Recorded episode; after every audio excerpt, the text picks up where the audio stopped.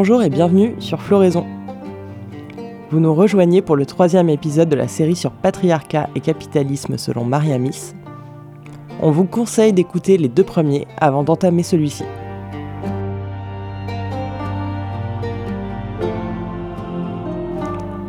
Dans cet épisode, on continue d'explorer ce qu'est le féminisme en faisant un rappel historique sur la naissance de ces mouvements en Europe.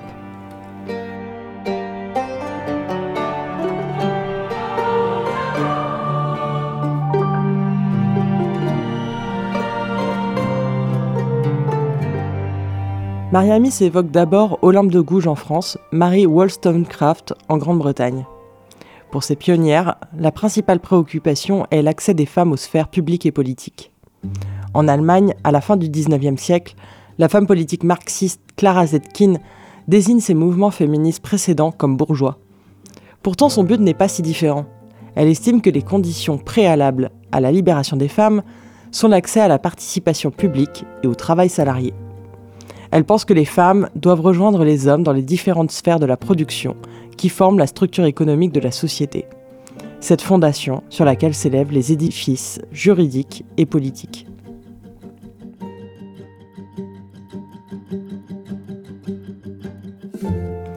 Ces féministes s'adressent à l'État en tant qu'organisateur et contrôleur de la vie publique, pas aux hommes ou au patriarcat en tant que système.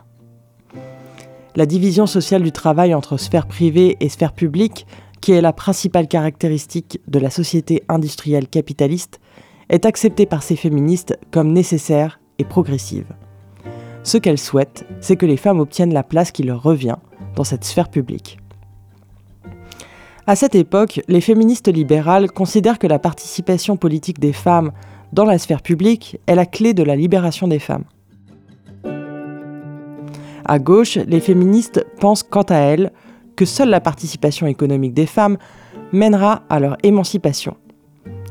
Elles utilisaient des méthodes similaires de prise de parole en public et considéraient l'éducation et la formation des femmes comme l'élément le plus important pour élever les femmes à des statuts économiques, culturels et politiques.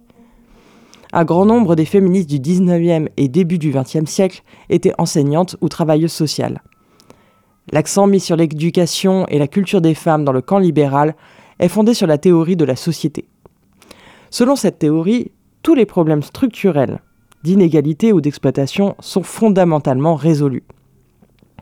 L'oppression des femmes est une sorte de retard culturel et d'anachronisme idéologique qui peut être aboli par l'éducation, la discrimination positive et la réforme. Le mouvement féministe des années 1960 est aussi largement un mouvement culturel. Les féministes qui le mènent sont des femmes issues de la classe moyenne, ayant eu accès aux études supérieures. Leur frustration ne provient pas de dépossession matérielle ou de la pauvreté. Juliette Mitchell analyse l'émergence des mouvements de protestation des années 60 ainsi. Les marchés saturaient, les capitalistes avaient besoin d'ouvrir de nouveaux domaines de production et de consommation de nouveaux marchés. Cela exigeait que beaucoup plus de personnes aient un niveau d'éducation beaucoup plus élevé. Avoir davantage de consommateurs éduqués, c'est une condition préalable à l'expansion des nouvelles technologies de communication et du marché des biens culturels. L'éducation supérieure parmi cette population permet une certaine prise de conscience des frustrations existantes, telles que la réalisation que l'abondance matérielle ne satisfait pas les désirs humains plus profond de bonheur, de justice, de liberté et de réalisation de soi. Mais la racine de ces frustrations n'est pas encore identifiée par la majorité d'entre eux. Très peu remettent en cause le modèle de croissance et d'expansion technologique. Ils croient encore qu'une révolution culturelle suffira à en balayer les effets négatifs. La croyance en l'éducation, l'action culturelle ou même la révolution culturelle comme agent de changement social est une croyance typique des classes moyennes urbaines. Elle repose sur l'hypothèse que l'oppression des femmes n'a rien à voir avec les relations matérielles de production de base ou le système économique. Pour de nombreuses féministes occidentales, l'oppression des femmes est enracinée dans la culture de la civilisation patriarcale. Pour elles, le féminisme est donc en grande partie un mouvement culturel, une nouvelle idéologie ou une nouvelle forme de conscience. Mariamis analyse ensuite le féminisme culturel et la création de la division entre genre et sexe. Ce que désigne Mariamis comme féminisme culturel en 1986 s'incarne aujourd'hui dans les théories queer. Parce que cette question est au cœur des débats actuels et que je trouve son approche très pertinente, j'ai choisi de simplement traduire ce passage dans son intégralité. Le féminisme culturel a eu une grande influence sur les travaux théoriques des féministes.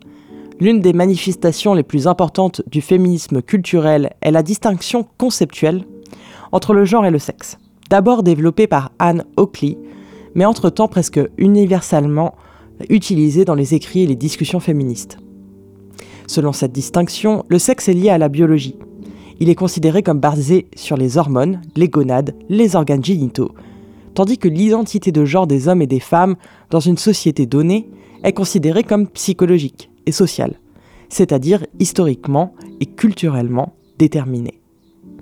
Afin d'éviter la confusion sur le fait que le sexe est déterminé biologiquement, le concept de genre a été introduit pour désigner les différences socialement et culturellement déterminées entre les hommes et les femmes. L'intériorisation de ces différences est alors appelée gendering.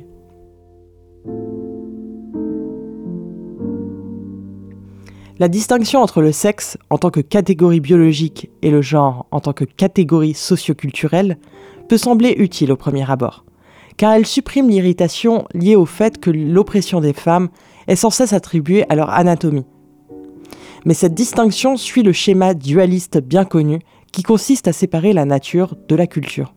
Pour les femmes, cette division a une longue et désastreuse tradition dans la pensée occidentale car les femmes ont été placées du côté de la nature depuis l'apparition de la science moderne.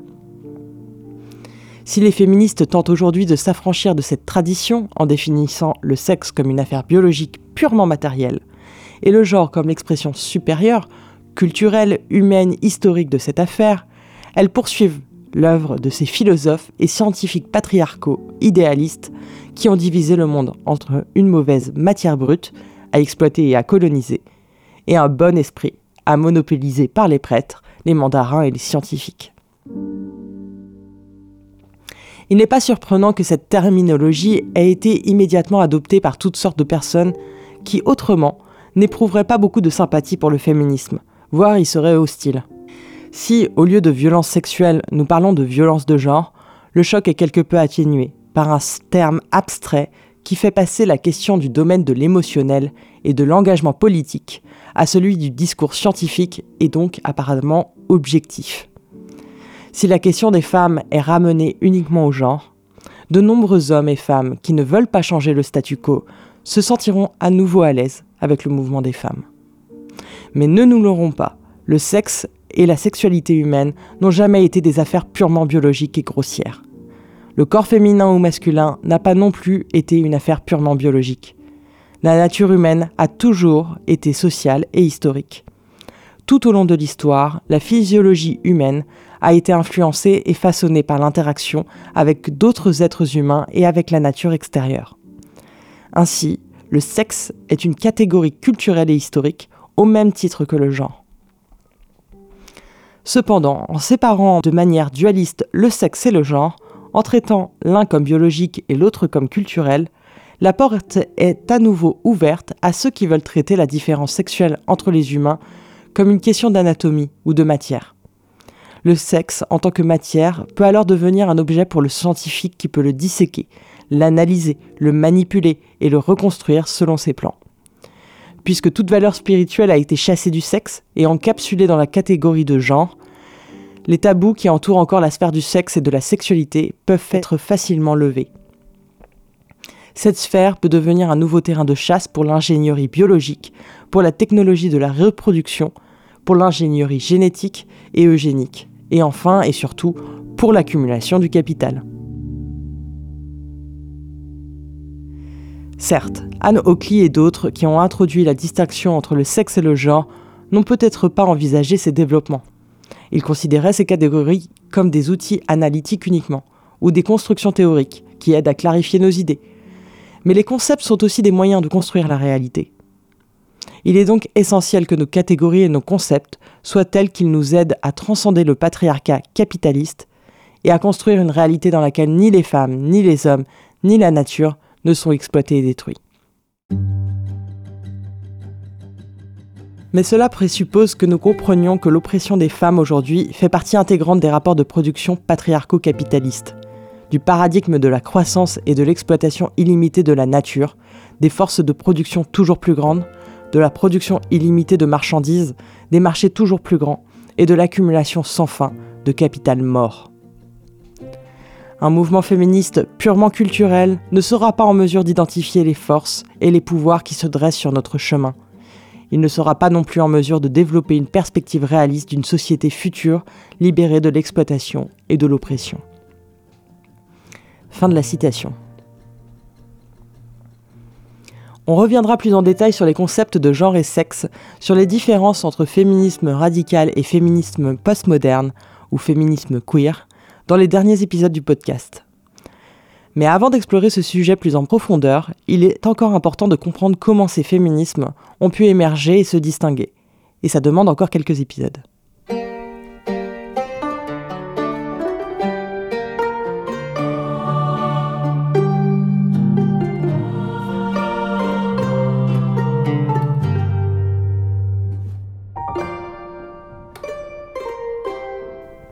Discontinuité politique du corps. Les féministes des années 70 déplacent l'attention de la sphère publique, chère aux féministes culturelles, à la sphère privée, notamment en lien avec le corps des femmes. En anglais, on appelle ça les body politics, les politiques liées au corps. Ces féministes parlent de leur expérience intime, de leur sexualité, de leur relation à leur corps, de l'éducation des enfants. Elles politisent la sphère intime et privée de la relation femme-homme. Et ce faisant, elles remettent en cause la division structurelle bourgeoise de la société entre sphère privée et sphère publique. La mobilisation pour la légalisation de l'avortement a cristallisé ce mouvement, mais la légalisation obtenue n'a pas signifié la fin du mouvement. Au contraire, les groupes se sont consolidés autour de la parole des femmes, qui réalisent alors que leur quotidien avec les hommes, les enfants, leurs patrons, ne sont pas des expériences uniques, mais communes à elles toutes. Elles comprennent que leur ennemi n'est pas seulement l'État ou l'Église, mais qu'il est aussi dans leur lit. Ces discussions font finalement apparaître que la relation la plus intime entre les femmes et les hommes est pour de nombreuses femmes caractérisée par la violence, l'humiliation et la coercition. La violence et la coercition semblent être les principaux mécanismes par lesquels la relation de pouvoir inégale entre les femmes et les hommes est maintenue. Kate Millett, dans son livre Révolution sexuelle, révèle que les femmes découvrent de plus en plus que leur propre corps leur a été aliéné et qu'il n'est plus le même. Les mouvements autour de la question de la violence masculine se sont concentrés sur les femmes en tant que victimes, que les féministes ont tenté d'aider par le biais d'un certain nombre d'initiatives d'auto-assistance, telles que les centres d'aide aux victimes de viol, les maisons pour femmes battues, les collectifs de santé féministes, etc. Entre-temps, il est devenu évident que les femmes ne seraient pas en mesure de développer une nouvelle conscience, tant qu'elles vivraient dans la crainte constante de l'agression physique ou psychologique des hommes. Il est également devenu évident que les réformes juridiques ou le soutien de l'État n'étaient d'aucune utilité à ce niveau. Les femmes qui ont essayé de faire appel à la protection de l'État ou de la police contre la violence masculine ont vite compris que l'État n'intervenait pas auprès de l'homme individuel s'il traitait mal une femme dans son sanctuaire privé, la famille. Bien que l'État moderne, en tant que patriarche général, se soit arrogé le monopole de toute violence directe, il en a laissé une partie au patriarche individuel dans sa famille.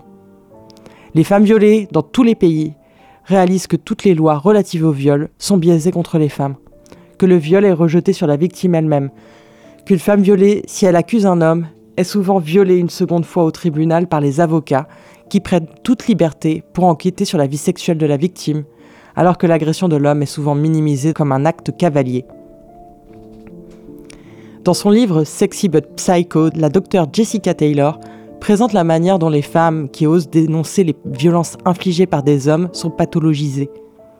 Les experts, les psychiatres, leur découvrent des maladies mentales qui remettent en cause la fiabilité de leurs propos devant le tribunal. Maladies mentales qui sont en réalité les conséquences traumatiques des violences masculines.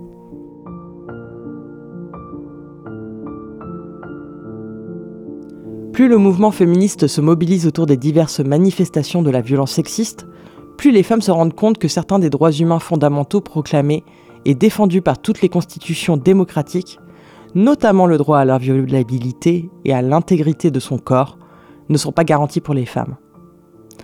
Le fait que toutes les femmes soient des victimes potentielles de cette violence masculine et que les États démocratiques modernes, malgré toute leur puissance et leur sophistication, ne soient pas capables de mettre en œuvre ces droits fondamentaux pour elles, fait naître de sérieux doutes dans l'esprit de nombreuses féministes quant à l'État en tant qu'allié dans leur lutte pour leur libération. Toutes les affirmations selon lesquelles la violence directe a disparu des sociétés démocratiques modernes, dites civilisées, ne peuvent être acceptées par les femmes qui ont subi des violences sous de nombreuses formes différentes. De plus en plus de femmes commencent à comprendre que la paix, souvent vantée dans ces sociétés, est fondée sur l'agression directe et indirecte quotidienne des femmes. Dans le mouvement allemand, les féministes inventent le slogan la paix dans le patriarcat est une guerre contre les femmes. Le mouvement féministe contre les violences masculines a tiré une leçon importante de cette lutte, à savoir que la participation des femmes à la sphère publique, l'obtention du droit de vote et l'accès des femmes au travail salarié n'ont pas résolu le problème fondamental de la relation patriarcale femme-homme fondée sur la violence. En partant de leur expérience personnelle des différentes formes de violence masculine qu'elles ont subies, les femmes ont commencé à comprendre que le viol, la violence conjugale, le harcèlement, la maltraitance des femmes, les blagues sexistes, etc., n'étaient pas seulement l'expression d'un comportement déviant de la part de certains hommes, mais qu'ils faisaient partie intégrante de tout un système de domination masculine, patriarcale, sur les femmes. Mariamis rejette l'explication biologique aussi bien pour la subordination des femmes que pour la violence des hommes. Elle croit plutôt qu'il s'agit de phénomènes spécifiques, inhérent à la société dite civilisée, l'autre nom de notre société patriarcale et capitaliste. Les sociétés précédentes étaient également caractérisées par la violence des hommes contre les femmes. Mais ces systèmes n'avaient jamais prétendu en avoir fini avec l'agression directe des hommes contre les hommes et des hommes contre les femmes. Elles ne prétendaient pas être pacifiées, civilisées ou rationnelles. C'est cette supériorité qui est affirmée dans nos sociétés patriarcales et capitalistes la prétention d'avoir effectivement banni toute la violence directe entre citoyens et de l'avoir déléguée à l'État souverain. En dépit des progrès acclamés de la civilisation, les femmes continuent d'être violées, tuées, agressées, humiliées et torturées par les hommes. En vertu de ce mythe de civilisation qui aurait mis fin à la violence directe entre les individus, ces actes sont considérés comme des aberrations marginales, des exceptions perpétrées par des individus pas entièrement civilisés, des anomalies d'un autre temps que la société civilisée finira par absorber. La perpétuation et parfois l'augmentation des violences masculines à l'encontre des femmes partout dans le monde met ce mythe à mal. Cette violence masculine est ainsi au cœur du fonctionnement de notre société, et les hommes réalisent effectivement le schéma qu'elle propose. Par conséquent, pourquoi la violence contre les femmes n'est-elle pas accidentelle, mais composante de la société patriarcale et capitaliste? Le monopole de la violence détenue par l'État s'arrête de manière évidente au seuil de la famille et de la sphère privée. Alors, la ligne qui divise le privé du public divise aussi la violence masculine non réglementée de la sphère privée. C'est la règle de la force, de la violence d'État, c'est la règle de droit.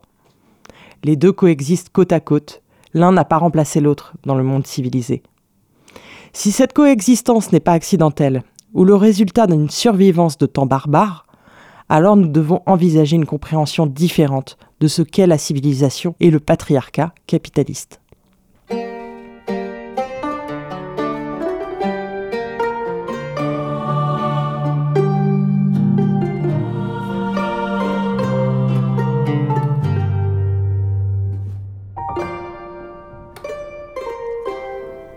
Le travail des femmes. Cette prise de conscience, cristallisée par le slogan Le personnel est politique, mène les féministes à réfléchir sur la notion de travail et de non-travail, et à l'envisager sous un nouvel angle. Elles ouvrent la discussion sur le travail domestique, en particulier l'italienne Maria Rosa Dalla Costa, dans son essai Le pouvoir des femmes et la subversion de la communauté, publié en 1972. Dans cet essai, la position marxiste classique selon laquelle le travail domestique est non productif, est remise en question pour la première fois. Dalla Costa souligne que ce que la femme au foyer produit dans la famille n'est pas simplement une valeur d'usage, mais une marchandise. Le travail de la femme au foyer est la force de travail que le mari peut ensuite vendre en tant que travailleur salarié, entre guillemets libre, sur le marché du travail. Dalla Costa affirme clairement que la productivité la femme au foyer est la condition à la productivité de l'homme. La famille nucléaire, organisée et protégée par l'État, est l'usine sociale où est produite cette marchandise, qu'est la force de travail. Par conséquent, la femme au foyer et son travail ne sont pas en dehors du processus de production de la plus-value, mais constituent la base même sur laquelle ce processus peut démarrer. La femme au foyer et son travail sont, en d'autres termes, la base du processus d'accumulation du capital. Avec l'aide de l'État et de ses mécanismes juridiques, les femmes ont été enfermées dans la famille nucléaire isolée, ce qui a rendu leur travail socialement invisible, et l'a donc défini, par des théoriciens marxistes et non marxistes comme travail non productif. Il prend la forme d'amour, de soins, de réceptivité émotionnelle, de maternité et d'épouse. Dalla Costa identifie le lien stratégique créé par le capital et l'État entre le travail domestique non rémunéré des femmes et le travail salarié des hommes. Le capital peut se cacher derrière la figure du mari, le gagne-pain, avec lequel la femme appelée femme au foyer doit traiter directement et pour lequel elle est censée travailler par amour et non pour un salaire. Le travail des femmes apparaît comme un service personnel en dehors du capital. Le capital a créé une distinction entre le travailleur salarié et tous les prolétaires qui ne perçoivent pas de salaire. Ceux-là ne peuvent pas se révolter, car ils ne sont pas concernés par les luttes salariales. L'approche de Dalla Costa permet de reconnaître le travail domestique comme travail productif, comme lieu d'exploitation et d'accumulation du capital. Cela a permis à certains partis et groupes de gauche de repenser leur lutte travailliste, en les invitant à envisager les femmes au foyer comme de potentiels sujets révolutionnaires. Suite à cet essai, Dalla Costa a lancé une campagne pour demander des salaires pour les travailleuses domestiques, lançant une campagne de débat à travers l'Europe et le Canada. Ces discussions soulevèrent néanmoins les problèmes que poserait le salaire pour travail domestique. En effet, celui-ci ne résoudrait pas les problèmes d'atomisation, d'isolation des femmes. De plus, la généralisation du travail salarié ne conduirait pas nécessairement à un renversement du capitalisme, mais plutôt à une généralisation de l'aliénation. Ou encore la question de savoir qui paierait le salaire des travaux ménagers Les capitalistes, l'État ou le mari? Le travail domestique sous le capitalisme a ainsi été exclu, par définition, de l'analyse du capitalisme à proprement parler. Et c'est ce mécanisme d'invisibilisation qui a fait du travail domestique une colonie et une source d'exploitation non réglementée. En tout cas, ce débat a eu le mérite de révéler un angle mort du marxisme, et donc d'envisager qu'il y en avait peut-être d'autres. C'est ainsi que cette analyse a ensuite été étendue aux autres aires de travail non salariés, en particulier dans les pays du Sud, qui avaient jusque-là été méprisés, appelés sous-développés ou féodales, tels que les petits paysans de denrées de subsistance, les petits producteurs de matières premières, les personnes marginalisées. La plupart sont des femmes. Mariami s'en revient à Rosa Luxembourg et à sa lecture de l'analyse marxiste. Le colonialisme n'est pas seulement le dernier stade du capitalisme, mais sa condition nécessaire et constante. En d'autres termes, sans colonie, l'accumulation du capital ou la reproduction élargie du capital s'arrêterait. Mariamis considère que le travail le plus important du féminisme est d'inclure toutes ces relations, les relations femmes-hommes, la division sexuelle du travail, la division internationale du travail, les relations de travail salarié et celles de travail non rémunéré, dans une analyse du travail des femmes sous le capitalisme. Aujourd'hui, il ne fait aucun doute que le capital a déjà atteint le stade que Rosa Luxembourg envisageait. Tous les milieux et toutes les strates sont déjà exploités par le capital dans son avidité globale d'accumulation toujours plus grande. Et pourtant le processus n'a pas pris fin. D'un côté, de nouvelles sphères toujours plus intimes sont transformées en marchandises, comme les données et les interactions sociales. Ce qui était gratuit devient aussi un produit de luxe, bientôt l'eau et l'air, et de l'autre la logique marchande s'intensifie dans les secteurs déjà colonisés par le capitalisme. Le patriarcat capitaliste, en divisant et en reliant simultanément ces différentes parties du monde, a créé un contexte mondial d'accumulation dans lequel la manipulation du travail des femmes et la division sexuelle du travail jouent un rôle crucial. Mariamis suggère que la stratégie pour les féministes pour arriver à connecter ces relations se situe dans le rejet de toutes les divisions hiérarchiques et binaires créées par le patriarcat capitaliste, entre le privé et le public, le politique et l'économique, le nord et le sud, le corps et l'esprit, etc. Elle incite les féministes à identifier, à démystifier toutes les divisions colonisatrices créées par le patriarcat capitaliste. Mais Mariamis met aussi en garde contre les dérives des mouvements New Age, qui en partant de ce type de stratégie holistique, tentent à créer des communautés hors sol, facilement récupérées par le marketing capitaliste. Elle écrit Si le paradigme holistique n'est rien d'autre que l'affaire d'un nouveau spiritualisme ou d'une nouvelle conscience, s'il n'identifie pas et ne combat pas le système mondial d'accumulation et d'exploitation capitaliste, il finira par devenir un mouvement pionnier pour la légitimation du prochain cycle de la production destructive du capitalisme.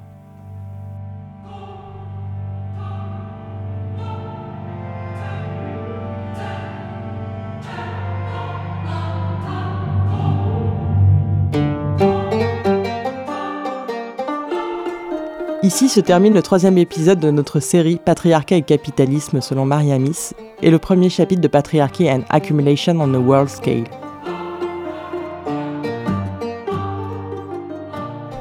Merci pour votre écoute et n'hésitez pas à partager, à parler de ce podcast autour de vous. C'est le meilleur moyen de soutenir notre travail. On se retrouve pour le prochain épisode dans lequel on reviendra aux origines sociales de la division du travail. On verra notamment comment la division nature-culture s'est opérée et comment elle a permis l'exploitation des femmes et des colonies par l'homme blanc au nom de la croissance, du progrès et de la civilisation. A bientôt sur Floraison.